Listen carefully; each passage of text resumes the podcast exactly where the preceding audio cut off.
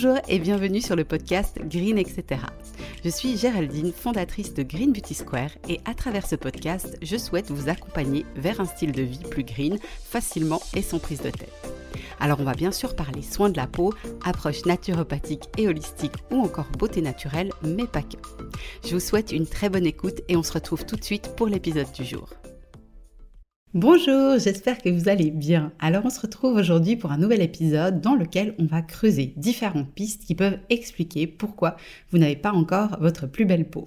Alors je veux commencer par un petit rappel, dans le corps, tout, mais alors tout est lié et la peau agit vraiment comme un miroir de notre être on peut un peu la voir comme la pointe visible de l'iceberg. Et puis pour faire une petite analogie, je voulais prendre l'exemple d'une montre de haute horlogerie. Cette montre, elle est composée de milliers de petites pièces, mais si la moindre pièce ne fonctionne pas comme elle devrait, eh ben c'est toute la montre qui va être affectée. Et pour la peau, c'est vraiment le même fonctionnement. Une belle peau saine qui rayonne, c'est vraiment le résultat d'un corps et d'un esprit qui fonctionnent en harmonie, aussi parfaite que possible. Il faut aussi savoir que le premier réflexe quand on a un problème de peau, c'est de se tourner vers des soins cosmétiques. C'est tout à fait naturel, mais c'est souvent pas la solution magique. J'aime toujours dire que les soins cosmétiques peuvent vraiment améliorer ou aggraver un problème de peau, mais si c'est quelque chose de profond et de chronique, ça va souvent être nécessaire d'explorer des pistes complémentaires. Par exemple, bah, quasiment chaque semaine, je reçois des demandes pour savoir quels produits j'ai utilisés pour me débarrasser de mes problèmes d'acné adulte. Mais en fait, il n'y a pas de solution universelle malheureusement, sinon tout le monde aurait déjà la peau de ses rêves. Alors la clé d'une belle peau, c'est avant tout de comprendre ses besoins et de creuser pour comprendre comment fonctionne notre corps. Pour chaque personne, ça va être différent et c'est pour ça qu'il n'y a pas de solution miracle. Ça va être vraiment super important de changer son prisme de croyance et d'arriver à ne plus voir les problèmes de peau comme une fatalité, mais comme une opportunité que notre corps nous donne en communiquant tout simplement avec nous que quelque chose ne va pas. Donc, il n'y a pas de solution miracle, voilà, c'est dit.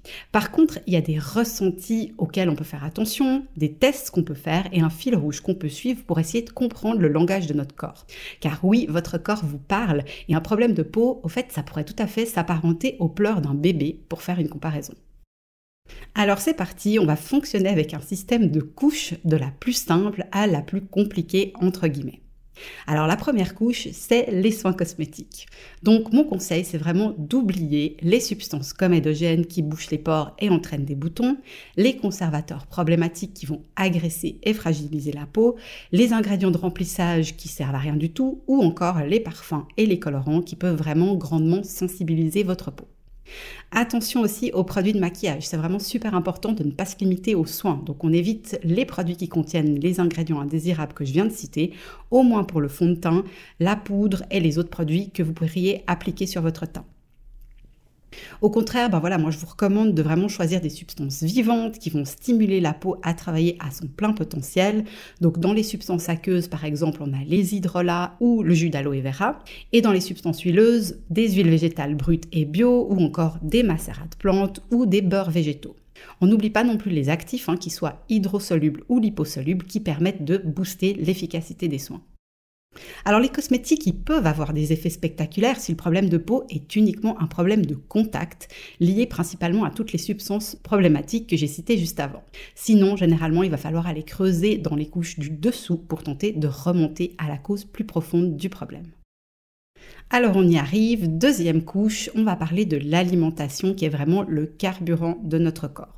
Alors j'ai déjà parlé dans d'autres épisodes des aliments qu'il faudrait limiter et des aliments qu'il faudrait privilégier, donc je ne vais pas m'étendre là-dessus, mais pour faire un simple résumé, il est conseillé de modérer les sources de gluten, les produits laitiers et les aliments à indice glycémique élevé. Alors attention, ce n'est pas que des aliments qui vont être sucrés, hein, qui élèvent le taux de sucre dans le sang. Et en fait, c'est conseillé de faire attention à ces groupes tout simplement parce que c'est des aliments qui sont très pro-inflammatoires et on sait que les problèmes de peau ont quasiment toujours une composante d'inflammation chronique, donc il faut limiter ce genre de choses. Et puis de l'autre côté, eh ben on va faire le plein de vitamines grâce à de généreuses portions de légumes et quelques fruits. On consomme des gras de bonne qualité, en particulier des oméga 3, et puis on privilégie des céréales complètes qui vont être riches en fibres. L'assiette idéale, c'est environ 50% de légumes crus et ou cuits, 25% de protéines et 25% de céréales, donc de glucides. À ça, on va ajouter aussi 80 à 100 grammes de bons gras par jour pour un adulte. Et pour agrémenter et rendre aussi les plats un tout petit peu plus attractifs, n'hésitez pas à utiliser des herbes aromatiques, quelles qu'elles soient, des oignons, de l'oignon de printemps, de l'ail, etc. Alors quels vont être les signes hein, qui peuvent être envoyés par le corps et qui indiquent un dysfonctionnement même léger, mais auquel on peut facilement avoir tendance à ne pas prêter attention? Je vais vous citer les plus courants, comme par exemple l'inconfort digestif, les ballonnements, des gaz, des diarrhées, la constipation, un transit irrégulier, un flush, donc des rougeurs qui apparaissent subitement sur la peau, des bouffées de chaleur, des migraines, des troubles du sommeil ou encore des légers problèmes ORL. Alors tous ces troubles peuvent vraiment paraître mineurs, surtout s'ils sont petits et que voilà, on vit avec, j'ai envie de dire, mais s'ils sont associés à un problème de peau, alors ça peut vraiment vous donner une piste sérieuse d'une relation de cause à effet. Par exemple, si vous souffrez relativement régulièrement d'un inconfort digestif, même léger, ou d'un trouble du transit et que vous avez des problèmes de peau, alors on peut quasiment être sûr qu'il y a un lien. Ce que j'observe vraiment régulièrement avec les nombreuses personnes que j'accompagne, c'est que le problème de peau, il est rarement isolé. C'est souvent un cercle vicieux qui entraîne l'apparition de plusieurs petits ou plus grands troubles. Donc la moralité, c'est qu'il va être vraiment super important de prêter attention à ce langage du corps pour identifier ces éventuelles relations de cause à effet. C'est d'autant plus motivant que quand on adresse vraiment le problème profond, et eh ben la peau, elle va avoir tendance à s'améliorer drastiquement et c'est un cercle vertueux qui va s'installer et qui va entraîner une amélioration de notre bien-être dans sa globalité. N'hésitez pas à prendre régulièrement des petites notes dans un carnet pour vous aider à identifier des schémas qui se répètent et vous pouvez aussi faire des tests en supprimant durant un mois un groupe d'aliments avant de le réintroduire.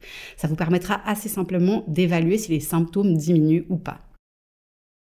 Alors on attaque maintenant notre dernière couche, à savoir la gestion des émotions et les croyances. J'ai déjà parlé du stress chronique et des émotions négatives qui peuvent vraiment venir alimenter, voire carrément engendrer des problèmes de peau. Alors aujourd'hui, ce que je voulais vraiment vous parler, c'est de nos croyances et de l'attention qu'on porte à nos problèmes de peau. Je vais vous donner quelques exemples de croyances très répandues. Donc euh, par exemple, si on se dit hum, mon acné elle est hormonale, donc je peux rien faire, ou alors il faudrait que je reprenne la pilule. Si on se dit hum, de toute façon au moment de mes règles, les boutons vont revenir de plus belle. Si on se dit ah si je mange cet aliment qui est inflammatoire, alors mes rougeurs vont être exacerbées la réalité, c'est que tout ça va se produire parce qu'on attire à soi l'objet de nos pensées et encore plus fort, ce à quoi l'on croit, donc ce à quoi on associe des émotions. L'idée ici, c'est autant que possible de ne pas donner d'attention aux problèmes de peau et de chercher avant tout votre bien-être et à vous faire plaisir. Bien sûr, il va falloir une certaine modération sur par exemple la consommation d'aliments pro-inflammatoires, mais il faut savoir que le corps peut gérer quelques excès sans nous le faire payer. Pour l'alimentation, on dit que deux repas plaisir par semaine sont OK pour le corps et que ça ne devrait pas se faire ressentir sur la peau. Alors, j'ai un petit peu digressé avec cette histoire d'alimentation, donc revenons à notre partie croyances et émotions. Donc, c'est aussi hyper important de sortir de l'obsession par rapport à ce problème. Pourquoi? Quand on est obsédé par quelque chose qui nous pèse, et bien savoir pour conséquence de renforcer cette chose et on va se l'attirer toujours plus à soi malheureusement. Il va donc falloir faire des efforts pour identifier et casser ce cercle vicieux qui s'auto-alimente. Alors personnellement, j'ai vécu vraiment une histoire assez forte avec ça. C'est quand j'avais mes problèmes d'acné adulte, eh ben j'étais obsédée par l'idée de trouver une solution pour m'en débarrasser parce que ça me pourrissait vraiment la vie. Du coup, bah, je passais quasiment tout mon temps libre à chercher des informations sur l'acné, je dépensais des fortunes dans des produits qui devaient être miraculeux, etc. Bref, j'étais vraiment rentrée dans une sorte de spirale où l'acné prenait une énorme partie de mon temps. Et moi, j'avais l'impression de chercher des solutions, mais en réalité, mon attention, elle était à 100% portée sur le problème. Et donc, j'alimentais, sans m'en rendre compte, mon problème d'acné.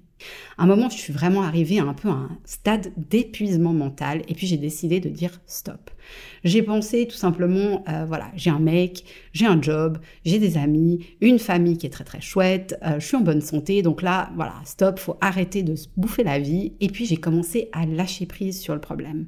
Eh ben, je peux vous garantir que de ne plus porter mon attention sur le problème de peau, eh ben, a joué vraiment un rôle capital dans la guérison et la rémission de mon acné. On peut vraiment faire un parallèle finalement avec une femme qui voudrait absolument tomber enceinte mais qui n'y arrive pas. Tant qu'elle est dans cette obsession, je veux un bébé, je veux tomber enceinte, etc., il y a vraiment de grandes chances que ça se produise pas.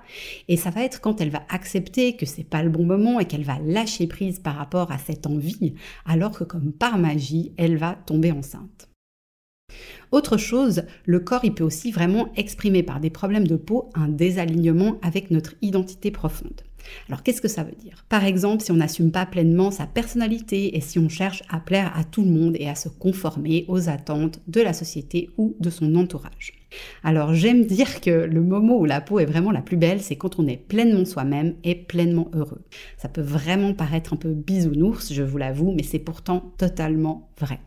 Alors je voulais aussi terminer au fait cet épisode de podcast en vous donnant un petit exercice de développement personnel que vous pouvez faire facilement si vous en avez envie.